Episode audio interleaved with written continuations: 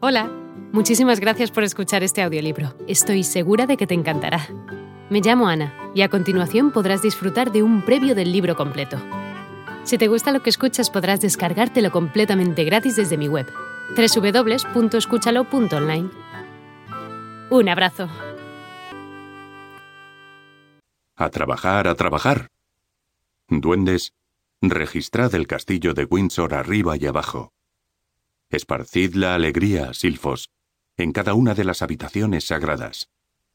Que el castillo siga en pie hasta el día del juicio final, en un estado de perfección que sea siempre digno de su poseedor, como su poseedor es digno de él.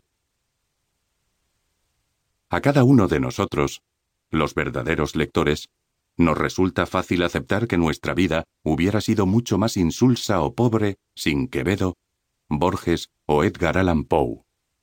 Pero se nos hace casi imposible imaginar qué vida hubiéramos tenido sin Shakespeare.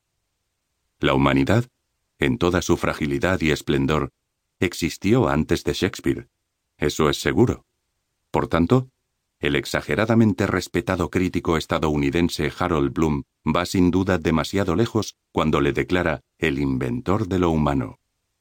Sin embargo, entendemos lo que quiere decir, y quizá un poco a regañadientes, compartimos su criterio.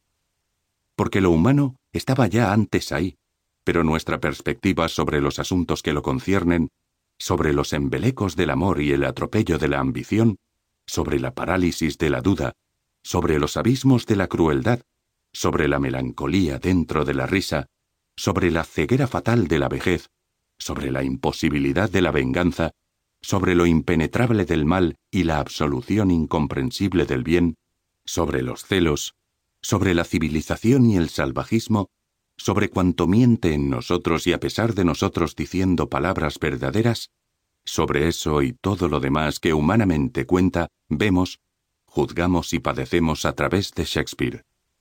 La paleta de colores con que iluminamos el mundo y nuestra vida en él es múltiple, contradictoria, paradójica, pero nunca falta innegable el barniz shakespeariano.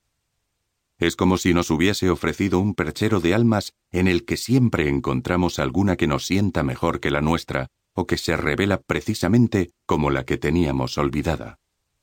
Y sin embargo, ese hombre que tanto nos reveló de cómo somos, permanece él mismo velado y desconocido.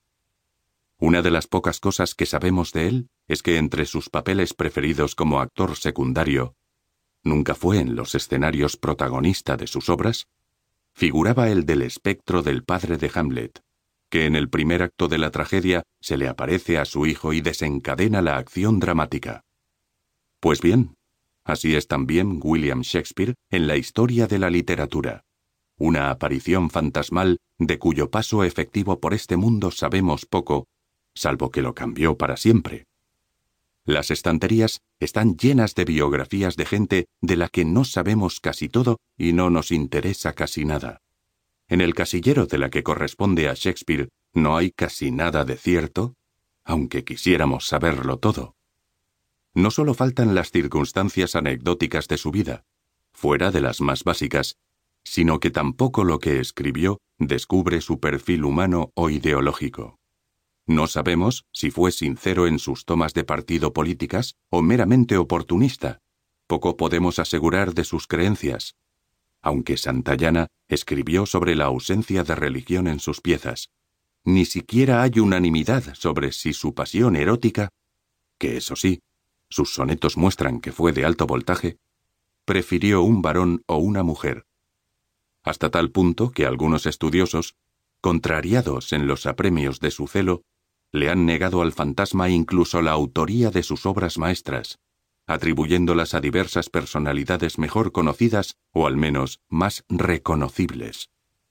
Ríos de tinta ayer y de cibertextos hoy se han desbordado buscando alternativas ingeniosas o meramente caprichosas a su propiedad intelectual, sobre todas las cuales sigue sobresaliendo como más convincente la humorada de Mark Twain. Las obras atribuidas a William Shakespeare no las escribió él, sino otro autor que también era William Shakespeare. Hola de nuevo. No está mal para ser solo una pequeña muestra, ¿verdad? Si te ha llamado la atención, recuerda que encontrarás este audiolibro completo y gratis en www.escúchalo.online.